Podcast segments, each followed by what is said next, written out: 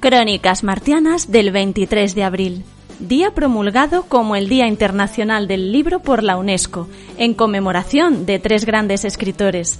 El entierro de Miguel de Cervantes Saavedra, la muerte de William Shakespeare y también la muerte de Inca Garcilaso de la Vega.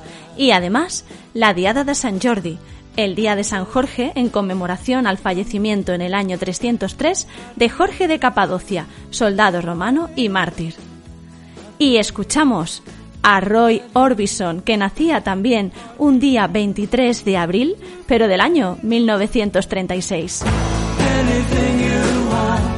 En 1925 se edita la primera edición del Quijote en sistema braille. En 1976, en España, se inaugura el Premio Cervantes. Y vamos con las recomendaciones del día. En 1487 podéis echarle un ojo a la obra de Georgius Macropedius, humanista holandés, profesor y dramaturgo del siglo XVI. En 1564, y es que Will quería salir en las crónicas martianas de hoy sí o sí, le dio también por nacer el mismo día que después moriría a William Shakespeare que fue un dramaturgo, poeta y actor inglés. Conocido en ocasiones como el bardo de Avon o simplemente el bardo, Shakespeare es considerado el escritor más importante en lengua inglesa y uno de los más célebres de la literatura universal. Y ahora os confieso algo, cada vez que os recomiendo a un pintor, intento ver algo de su obra para saber si está a la altura de vuestras expectativas. Por ejemplo, en 1775 llega al mundo Joseph Mayor William Turner, pintor británico, considerado una figura controvertida en su tiempo, pero hoy en día visto como el artista que elevó el arte de paisajes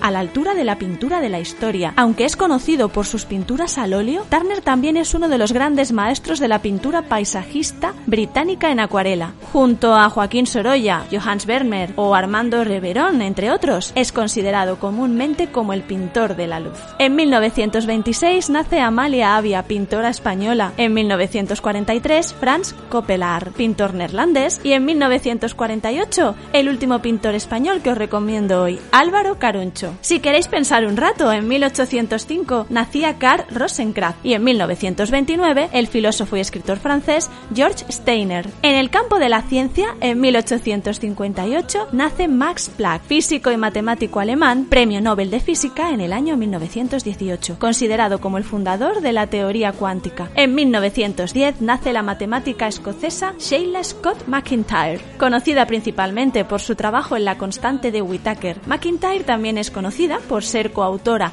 de un diccionario de matemáticas alemán-inglés en colaboración con Edith Witt. Y en 1933 la ingeniera informática que trabajó para la NASA, Annie Isley, llegaba al mundo. En el apartado de la lectura, además de bueno, los tres grandes protagonistas de cada 23 de abril, os recomiendo echarle un vistazo a la obra de Augusto Dalmar, escritor y poeta chileno nacido en 1882, o a la de Jorge de Lima, escritor, traductor, pintor, político y médico brasileño, autor del libro Invensao de Orfeu, que es una obra fundamental en la lírica brasileña. Nació en 1893 y en 1926 nace James Patrick Donlevy, escritor estadounidense de origen irlandés. En lo que respecta a la música, además de Roy Orbison, en 1891 nace Sergei Prokofiev, compositor ruso, creador de obras maestras reconocidas en numerosos géneros musicales, considerado uno de los principales compositores del siglo XX. Sus obras incluyen piezas tan escuchadas como la Marcha del Amor de las Tres Naranjas, la suite El Teniente Gie, el ballet de Romeo y Julieta, de donde se toma la danza de los caballeros, y Pedro y el Lobo. De las formas y géneros establecidos en los que trabajó, creó siete óperas completas, siete sinfonías, ocho ballets, cinco conciertos para piano, dos conciertos para violín, un concierto para violonchelo, un concierto sinfónico para violonchelo y orquesta y nueve sonatas de piano completas. En 1947 nace Glenn Cornick, bajista británico de Jethro Tull. En 1960 Steve Clark, guitarrista también británico, pero de Def Leppard. Y en 1976 llega al mundo la cantante española Pasión Vega. En 1893 nace Frank Borzage, cineasta estadounidense. Y en 1896 el payaso español Josep Andreu y la Serre, que se puso Charlie Rivel por Charles Chaplin. En 1954